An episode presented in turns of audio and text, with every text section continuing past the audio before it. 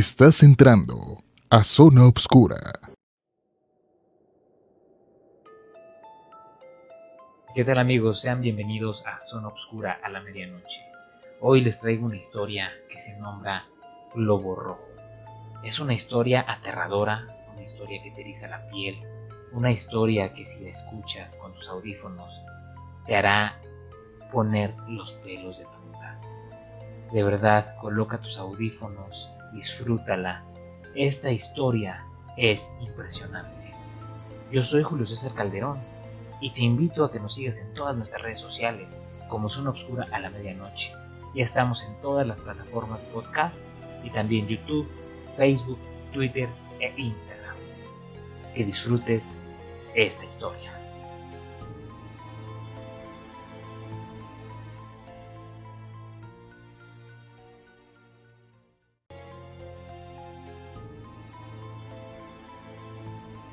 Esta noche les contaré una historia que le pasó a una muy amiga mía. Ella y su familia, cada año en temporada de vacaciones, se van una semana a la playa. Este año fueron más familiares que de costumbre.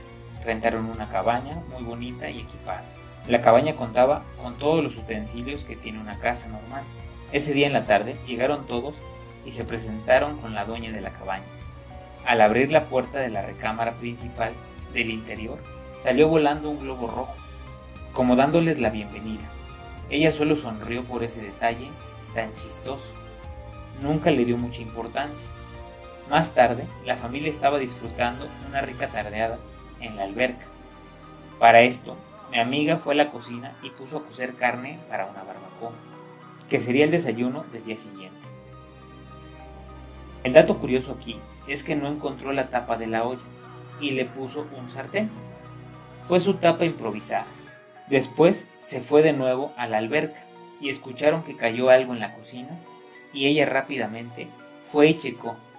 Era el sartén que cayó, pero muy raro. No cayó al piso, cayó a un ladito de la estufa. No le dio mucha importancia y volvió a meterse en la alberca. Tenía poco que se había caído el sartén tapa y se volvió a escuchar ese ruido de nuevo. Y sí, el sartén cayó en el mismo lugar. amiga volvió e hizo lo mismo. Tapó de nuevo la olla y salió. Esas no fueron las únicas veces que pasó. Ya para la quinta vez que cayó el sartén, toda la familia se rió e hizo carrilla. ¡Eh! Andan fantasmas rondando. Entre risas, ella entró a la cocina gritando miles de groserías porque según creencias, a un alma en pena o fantasma se la ahuyenta ya con groserías y resultó. Ya no volvió a pasar nada en toda la tarde. Más noche, ya que hubieron salido de la alberca, se pusieron a jugar con loterías, barajas y juegos de mesa, acompañados de cervezas. Con ella estaban sus hijos y uno de ellos empezó a ponerse pesado, a decir muchas incoherencias, creían que él estaba borracho o drogado, y no era así. El chico después se puso muy violento, diciendo miles de groserías a sus padres, mi amiga y su esposo lo llevaron a la fuerza a uno de los cuartos. El chico ponía resistencia y empezaba a golpear a mi amiga, diciéndole, tú no eres una buena madre. Y muchísimos insultos. Todo fue muy raro, porque ese chico es un niño maravilloso, muy buen hijo, solo que él no cree en Dios. Mi amiga y su esposo abrazaban a su hijo. No podían creer que ese niño tan bueno estuviera hiriéndolos así, golpeando a su mamá, que era una buena mujer.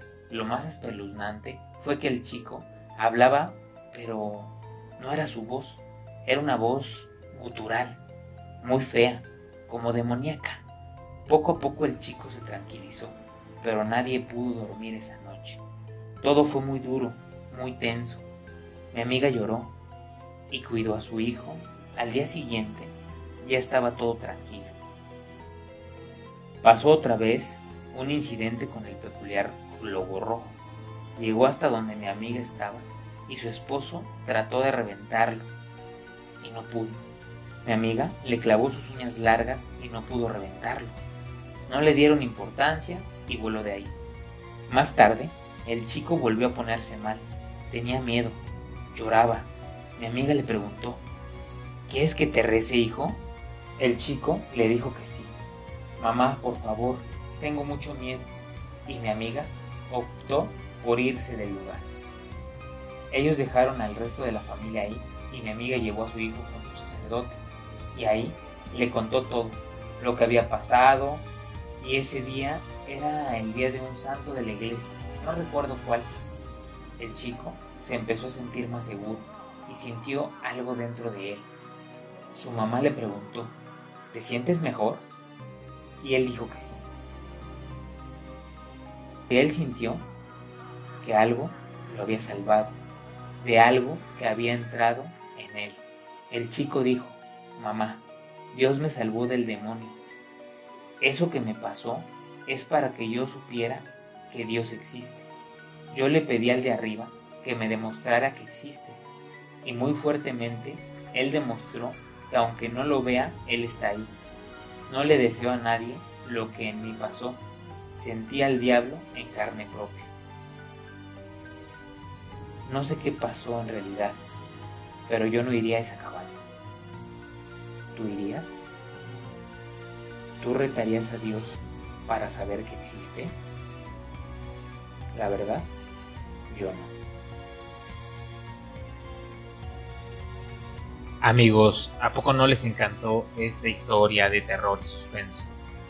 De cómo una madre ama tanto a su hijo que así esté poseído por el maligno, ella hace hasta lo imposible por sacarlo de ese mal que tenía adentro. Yo soy Julio César Calderón, espero les haya gustado esta historia y recuerden seguirnos en todas nuestras redes sociales como Zona Obscura a la Medianoche. Ya estamos también en Spotify, en Google Podcast y en más aplicaciones para que nos escuchen. Y recuerda que si tienes miedo, este ya no es el momento de huir. Hasta pronto.